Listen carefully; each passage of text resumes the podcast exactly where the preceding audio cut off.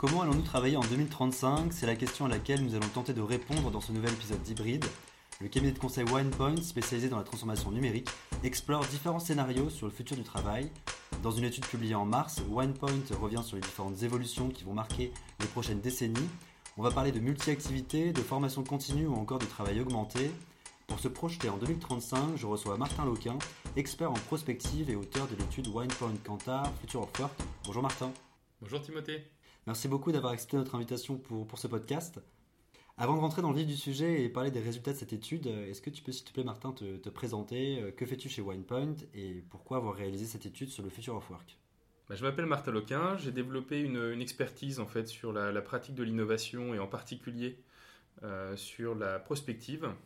Je suis euh, auteur de, de, six ouvrages en fait sur euh, la managérialisation en fait de, ces pratiques. Donc comment en fait ces nouvelles façons de se projeter, ces nouvelles façons euh, de penser le monde de demain irriguent en fait de nouvelles façons de, de travailler, de collaborer, de prendre des décisions en entreprise. Alors OnePoint se définit comme l'architecte des transformations. Euh, transformer en fait c'est donner une nouvelle forme euh, et nous on invente en fait de nouvelles façons de travailler, de nouveaux lieux, de nouveaux modèles. Euh, et euh, la particularité, c'est que OnePoint a une combinaison d'expertise unique euh, sur le marché qui permet d'aller, d'embrasser tout, toutes les grandes phases en fait d'une transformation, de la prospective et de la stratégie jusqu'à la mise en œuvre technologique en passant par le design. et la signature de OnePoint, c'est d'aller au-delà de l'évidence. et sur ce sujet du travail, effectivement, on, est parti du constat que on est englué en fait dans une actualité court terme qui nous empêche en fait de penser à long terme. Euh, je pense évidemment au confinement et au, télétravail. Euh, je pense aussi au phénomène de grande démission, qui est un, phénomène observable aux États-Unis. Hein. On parle de, près de 40 millions d'actifs euh, aux États-Unis qui ont quitté leur job en 2021. Plus récemment, évidemment, l'Ukraine. Et donc, en fait, ces perspectives, elles nous empêchent de penser au-delà. et elles nous empêchent, en fait, de réfléchir effectivement aux changements qu'on a envie de voir advenir dans notre rapport au travail. Donc l'ambition de cette étude, c'était d'éclairer à long terme des évolutions possibles dans, notre, dans nos façons de travailler pour redonner confiance et, euh, et surtout en fait montrer qu'il y a énormément d'opportunités qui sont positives et qui sont sur lesquelles on peut se préparer dès aujourd'hui. Alors comme tu l'as dit, euh, l'objet de cette étude, c'est d'explorer ce que sera le travail en 2035 de manière assez concrète. La méthodologie est déjà très intéressante puisque vous avez fait des scénarios prospectifs avec une équipe de data science. Ensuite, vous avez confronté ces résultats à une vingtaine d'experts, dont des économistes, des sociologues, des avocats. Vous avez ensuite interrogé 2000 Français. Euh, est-ce que tu peux revenir sur cette méthode? En fait, la, question qui nous a obsédés tout au long de cette étude, c'est euh, bah, quel, quel, métier euh, un enfant qui a 10 ans aujourd'hui bah, fera en 2035 quand il arrivera sur le, marché du travail? Euh, par combien de métiers différents sera-t-il passé? Comment il se formera pour être capable de s'adapter euh, rapidement? Quelle sera sa relation à la technologie? Donc on, on, avait vraiment envie d'éclairer en fait euh, les opportunités pour, pour les générations futures. Euh, et donc, euh, dans ce type d'approche, hein, le point de départ, ça va être de, cartographier des tendances, des signaux faibles, des signaux émergents, des choses qui commencent à, euh, qui commencent à préfigurer les transformations dans notre rapport au travail. Mais c'est aussi, comme je le disais, de regarder à plus long terme. Euh, de faire un stretching en fait dans le temps long et de se dire bah, est-ce qu'il y a des choses aussi qu'on n'a pas vu émerger qui ne sont pas palpables aujourd'hui, mais qui sont susceptibles de modifier radicalement nos, façons de, nos façons de travailler. Pour faire ça, on a travaillé effectivement sur des approches par scénario. Euh, on a construit trois grands scénarios en fait qui permettent de, de rendre tangible euh, notre quotidien au travail en 2035. Et on a eu à cœur de le confronter effectivement auprès de certains experts, alors notamment des experts de OnePoint spécialisés sur la data science. On a fait des carottages assez fins euh, sur des données, notamment des données INSEE, hein, sur l'évolution des métiers, pour euh, gagner en robustesse dans la façon d'élaborer ces scénarios. On les a confrontés auprès d'une vingtaine d'experts qui se sont exprimés aussi, qui nous ont partagé leur, leur vision de ces sujets-là.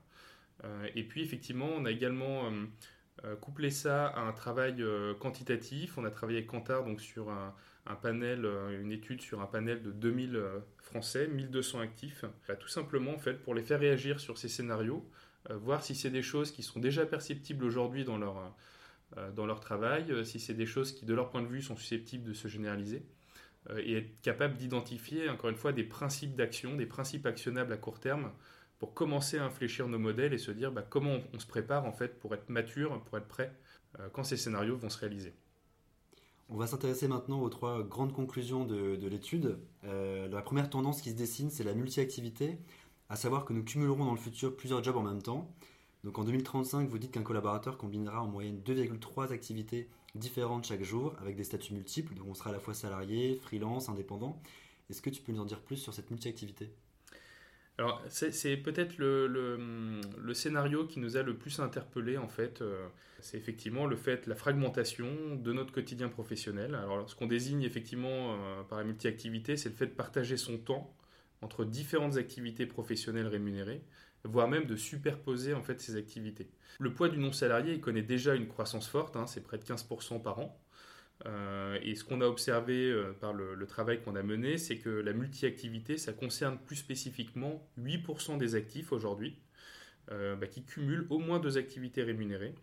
et 3 Français sur 4 considèrent qu'on va se diriger en fait mécaniquement vers davantage de multi-activité. Donc c'est une tendance lourde, c'est quelque chose qui est effectivement qui va continuer de s'accélérer.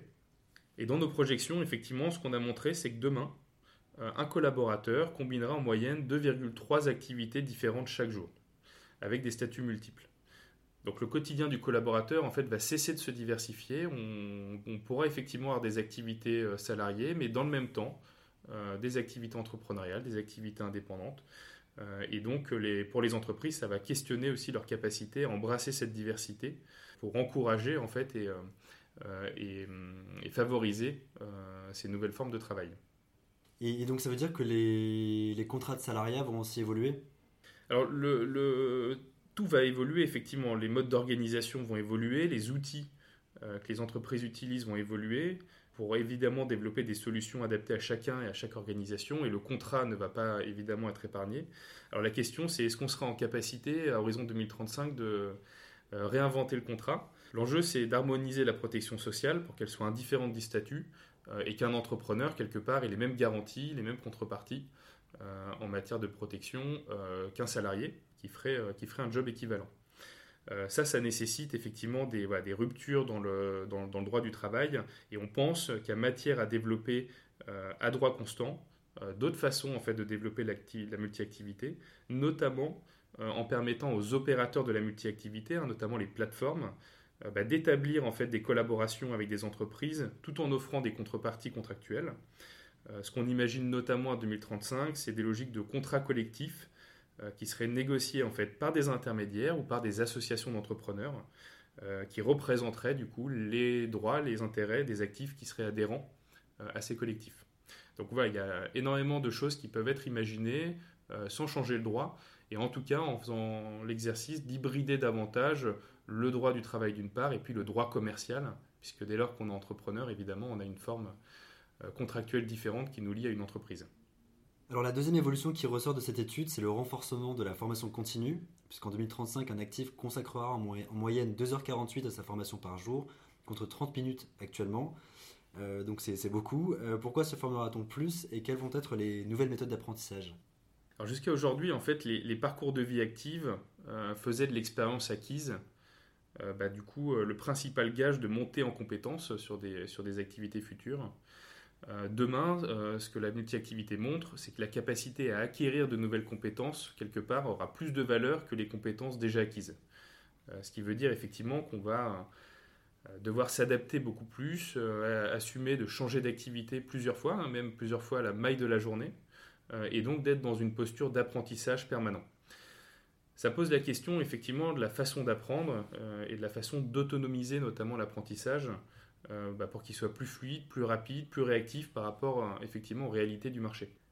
Ce qu'on montre dans l'étude effectivement, c'est que là où aujourd'hui on se forme 30 minutes en moyenne par jour, on se formera demain près de 2 heures et 45 minutes chaque jour et donc effectivement c'est un temps qui est significatif. Mais c'est un temps qu'il faut envisager comme du temps invisible dans la mesure où nos outils d'apprentissage en fait vont venir se superposer euh, avec nos outils de production. Alors très concrètement, ça veut dire que l'apprentissage en fait sera directement intégré dans notre flux de travail. Et là où euh, effectivement hier j'allais passer une journée dans une salle de formation à apprendre, euh, demain l'apprentissage sera directement encapsulé dans les activités professionnelles que je suis en train de mener. Si je suis paysagiste par exemple, ça veut dire que quand je travaille sur un espace vert, j'accéderai directement par du micro-learning, par exemple, par des petites capsules d'apprentissage, à la façon de développer la biodiversité au sein d'un quartier. La conviction qu'on a, c'est qu'à 2035, le contenu va devenir une commodité. Les contenus seront largement accessibles, l'accès à l'expertise sera beaucoup plus fluide, et l'enjeu, ce sera d'acheminer le bon contenu à la bonne personne en fonction des problèmes qu'elle cherche à résoudre. On fait l'analogie avec le, le Deliveroo de l'apprentissage. Donc demain, l'apprentissage viendra à vous euh, et quelque part sera beaucoup plus invisible au sens où il va venir se calquer euh, avec les activités que vous êtes en train de mener. Alors Martin, la troisième et dernière grande évolution de, de l'étude, c'est l'avènement du travail augmenté, donc la conséquence directe de la transformation numérique. Pour la majorité des emplois, le professionnel se retrouve plutôt augmenté que remplacé, donc c'est un message euh, assez positif. Est-ce que c'est ça, c'est bien ça la troisième conclusion de votre étude? Absolument. On, était content d'annoncer des bonnes nouvelles dans cette étude parce que euh, on est quotidiennement exposé au travail à des discours extrêmement alarmistes euh, sur le sujet de l'évolution des métiers et notamment au prisme des nouvelles technologies. On va envisager l'intelligence artificielle, l'automatisation comme euh, voilà, des éléments qui vont faire peser des rigidités sur nos activités, qui vont capturer une partie de la valeur de nos métiers. Et d'ailleurs, quand on interroge les Français, on se rend compte que 42% des actifs bah, constatent déjà en fait la transformation de, leur activité euh, due au développement des nouvelles technologies. Alors c'est vrai, euh, la technologie va être de, plus en plus présente, mais nous ce qu'on a observé, c'est qu'elle ne viendra pas remplacer nos métiers, mais elle viendra plutôt augmenter euh, des capacités humaines déjà à l'œuvre aujourd'hui. et on a fait l'exercice de décomposer notamment 720 activités, hein, des nomenclatures sur, sur l'INSEE, en tâches, en regardant effectivement bah, très concrètement quelles allaient être les tâches au sein de différentes activités professionnelles qui, euh, étaient exposées en fait à ce, phénomène d'automatisation. Euh, et ce qu'on observe, c'est que 50% bah, de nos activités euh, demain se baseront sur des compétences qui seront spécifiquement humaines. je pense à l'intelligence émotionnelle, l'intelligence collective, l'intelligence relationnelle, qui sont des compétences qui seront non substituables en fait par des technologies. Alors une fois qu'on a dit ça, quand on regarde dans le détail les métiers de demain, euh, on voit qu'une partie significative de nos activités de 2035 sont des activités qui sont déjà là aujourd'hui, sur lesquelles il va y avoir euh, des besoins de plus en plus forts. je pense notamment aux métiers manuels. Euh, on fait souvent le postulat que les activités manuelles sont celles qui vont être les plus impactées par l'automatisation. Nous, on a observé, notamment dans les métiers de l'artisanat, il y aura énormément de besoins, d'une collaboration extrêmement forte avec la technologie, et on aura besoin de plus d'un million d'artisans en France en 2035. Ensuite, il y a tout un tas de métiers effectivement qui vont être amenés à collaborer plus fortement avec des solutions et des environnements dans lesquels l'automatisation va s'accélérer. On travaille notamment au sein de OnePoint sur un projet bah, de siège social au Canada pour une, grande banque. Euh, et on a développé un métier de neuroarchitecte. Les neuroarchitectes, c'est des, des personnes qui intègrent les composantes liées aux neurosciences, à la psychologie, pour comprendre comment la technologie, comment des environnements de travail qui intègrent de plus en plus de technologies sont perçus euh, et impactent en fait le confort, le bien-être de l'occupant. Donc voilà, on a tout un tas de métiers qui vont s'hybrider avec la technologie. Euh, on peut aussi penser en fait euh, à la cybersécurité, aux réseaux sociaux, à l'informatique distribuée, des métiers qui vont être en charge demain de capitaliser beaucoup plus fortement sur ces technologies et de soutenir l'innovation et les innovations associées dans les entreprises. Ensuite, il y a des conséquences inattendues. le transhumanisme, par exemple, quelque chose qu'on ne peut pas minimiser, quelque chose qui va se développer à 2035. Et on pense aussi que tous ces développements-là auront des conséquences qu'on a du mal à appréhender aujourd'hui. Euh, il y a un travail qui a été fait notamment en prospective autour des éducateurs d'algorithmes, euh, des personnes qui sont en charge en fait d'apprendre euh, aux algorithmes un certain nombre de pratiques, notamment des pratiques éthiques, pour mieux s'intégrer dans nos environnements de travail. On a notamment associé à cette étude une école qui s'appelle City, euh, qui a développé une clinique de l'intelligence artificielle, donc des étudiants euh, qui sont formés, qui sont des cliniciens pour réparer, euh, pour mettre à jour, pour maintenir en fait des applications liées à l'intelligence artificielle. Et donc on voit qu'il y a énormément de poches de valeur nouvelles. Nous on estime qu'il y a près de plus de 600 000 métiers demain qui n'existent pas aujourd'hui et sur lesquels on va devoir se former, qui sont autant d'opportunités pour ceux qui seront en capacité de développer les compétences dès aujourd'hui pour opérer ces activités demain. J'aimerais voir avec toi une autre thématique qui n'est pas forcément euh, traitée euh, dans cette étude, qui est donc euh, l'avenir des bureaux, donc nos espaces de travail. Comment seront nos bureaux en 2035 selon toi? Est-ce que vous avez fait des études sur, sur cette thématique? Alors sur le sujet du bureau, là aussi, ce qu'on peut dire, c'est que le bureau n'est pas mort, mais à 2035, le bureau va se transformer, il va se réinventer. et effectivement, c'est un, exercice qui est difficile à appréhender parce qu'on voit qu'il est soumis aujourd'hui à des changements de plus en plus brutaux. On avait connu le, 100% présentiel dans les bureaux et on a basculé subitement à du 100% distanciel. Et on voit qu'aujourd'hui, les entreprises se cherchent, hein, on parle de modèle hybride, avec des curseurs qui ne sont pas encore très évidents à positionner. Euh, ce qui est sûr, c'est que hum, si on fait un pas de côté par rapport à cette, euh, ce clivage entre distanciel et présentiel, on, va voir de plus en plus émerger ce qu'on appelle notre troisième bureau. Euh, donc le premier bureau, hein, c'est le bureau à notre domicile. Le deuxième bureau, c'est le bureau dans le cadre de l'entreprise. et puis le troisième bureau, en fait, c'est tous ces espaces, des tiers-lieux, des coworking. je pense aussi au Starbucks, des espaces en fait qui sont des espaces qui stimulent particulièrement la créativité, l'apprentissage. Euh, et une tendance de fond, effectivement, ce qu'on appelle le work euh, from anywhere, c'est qu'on est demain, on sera demain en situation de travailler euh, indifféremment dans l'ensemble de ces bureaux et d'accéder à un même niveau quelque part de qualité et de confort dans l'exercice de notre pratique professionnelle. On a évoqué la notion de multi-activité, hein, le fait qu'on sera demain beaucoup plus nomade entre plusieurs métiers. Bah, les bureaux doivent quelque part aussi être le support de, ces, de cette multi-activité, euh, permettre des, parcours beaucoup plus fluides, euh, se reconfigurer, et là la technologie aura aussi un rôle à jouer euh, pour être en mesure bah, de guider, d'orienter sur les bons usages par rapport au type d'activité, au type de, tâches que je suis en train de mener. Ça veut dire aussi que les entreprises demain développeront des micro-bureaux. Blablacar a annoncé d'ailleurs qu'il s'engageait à ouvrir en fait une nouvelle représentation, un nouveau bureau dès lors euh, que 15 salariés euh, étaient prêts en fait à travailler dans une nouvelle implantation géographique. Euh, et cette capacité d'agilité, cette capacité à se réorganiser, ça va être aussi clé sur un marché qui va être caractérisé par une guerre des talents, où pour rester attractif, on devrait être en mesure aussi de s'adapter aux usages et aux pratiques propres à chacun. Et un dernier élément qui me paraît important, c'est aussi la capacité à mailler les bureaux entre eux. Euh, à développer des stratégies d'alliance. Euh, donc le bureau, on ne peut plus envisager le bureau pour une activité, de la même façon on ne peut plus envisager le bureau pour une entreprise.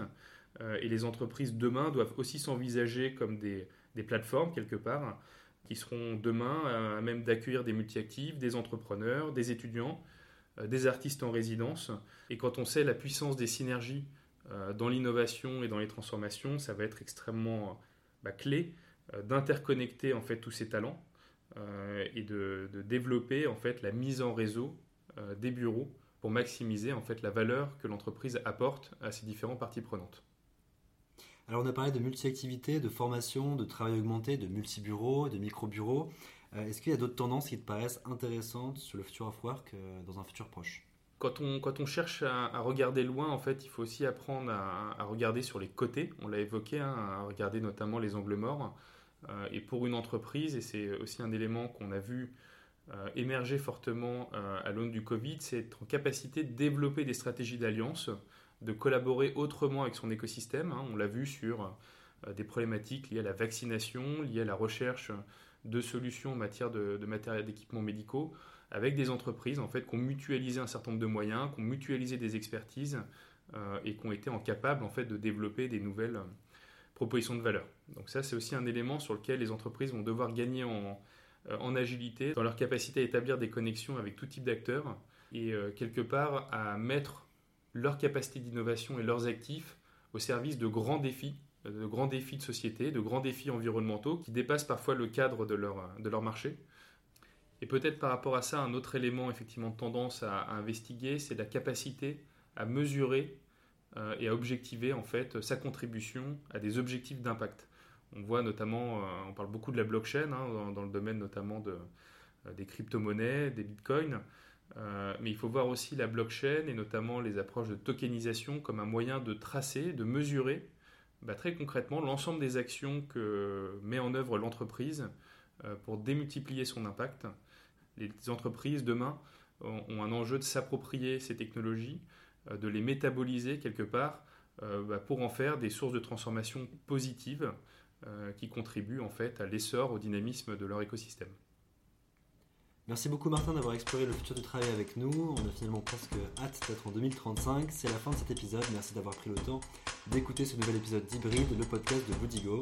Et si vous avez aimé ce podcast, parlez-en autour de vous. N'hésitez pas à le partager et à lui mettre des étoiles sur Apple Podcast. A très bientôt sur Hybride.